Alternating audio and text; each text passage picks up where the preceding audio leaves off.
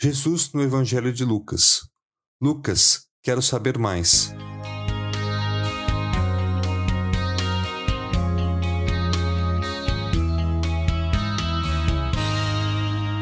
Muitos já se dedicaram a elaborar um relato dos fatos que se cumpriram entre nós, conforme nos foram transmitidos por aqueles que desde o início foram testemunhas oculares e servos da palavra.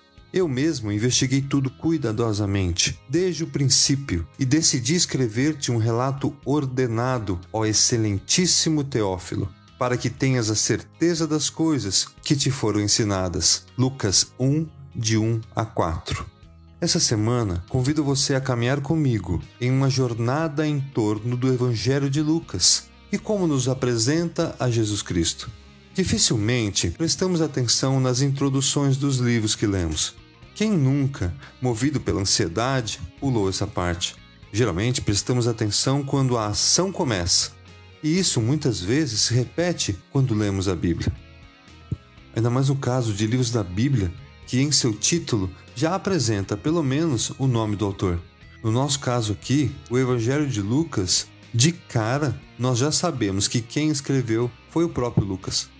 Mas você já parou para pensar quem era Lucas para ter autoridade de escrever um livro que faria parte da palavra inspirada por Deus, a Bíblia? Ou para quem ele escreveu? Qual o objetivo do autor de contar a vida e ministério de Jesus?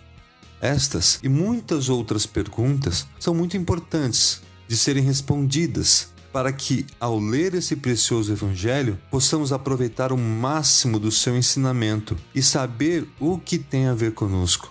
Bem, vamos começar pelo autor.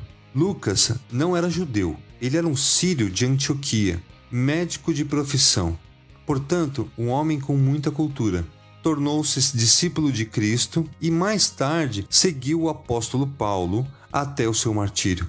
Mas não foi testemunha ocular de Cristo. Ele escreveu esse evangelho com o objetivo inicial de atender um pedido de um homem chamado Teófilo. E a julgar pela forma como Lucas se dirige a ele, excelentíssimo, provavelmente era um oficial romano, pois geralmente esse termo era aplicado aos membros da ordem equestre de Roma. Isso nos mostra que, assim como Lucas, Teófilo também não era judeu. Aqui vemos logo de cara uma lição muito importante. Teófilo se converte da religião idólatra e pagã de Roma, mas não tem maiores informações sobre Jesus e como deveria ser a vida de um seguidor de Cristo.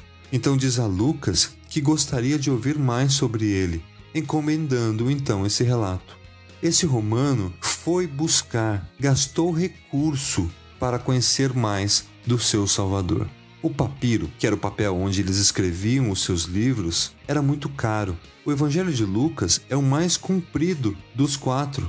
Marcos, por exemplo, é o menor por questões de valor do material.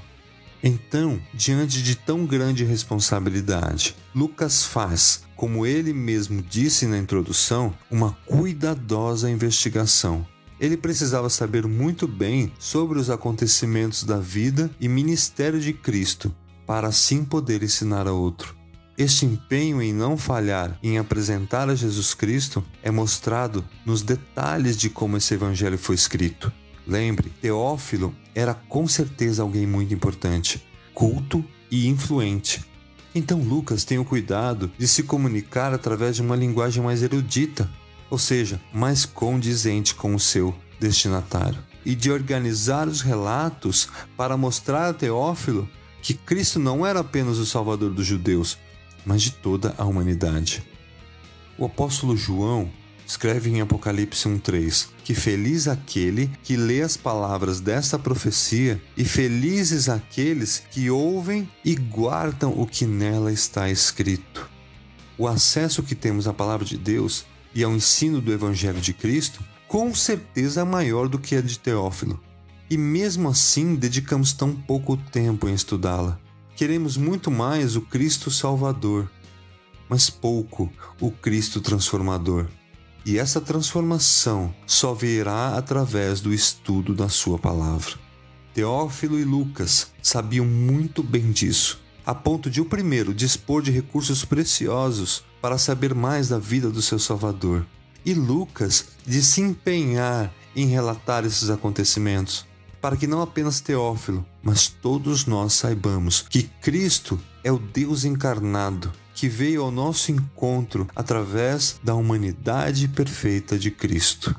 Que o estudo da leitura da palavra de Deus e no Evangelho de Lucas nos dê, assim como Teófilo, uma sede de conhecer a verdade e revelarmos a humanidade de Jesus Cristo. Amém.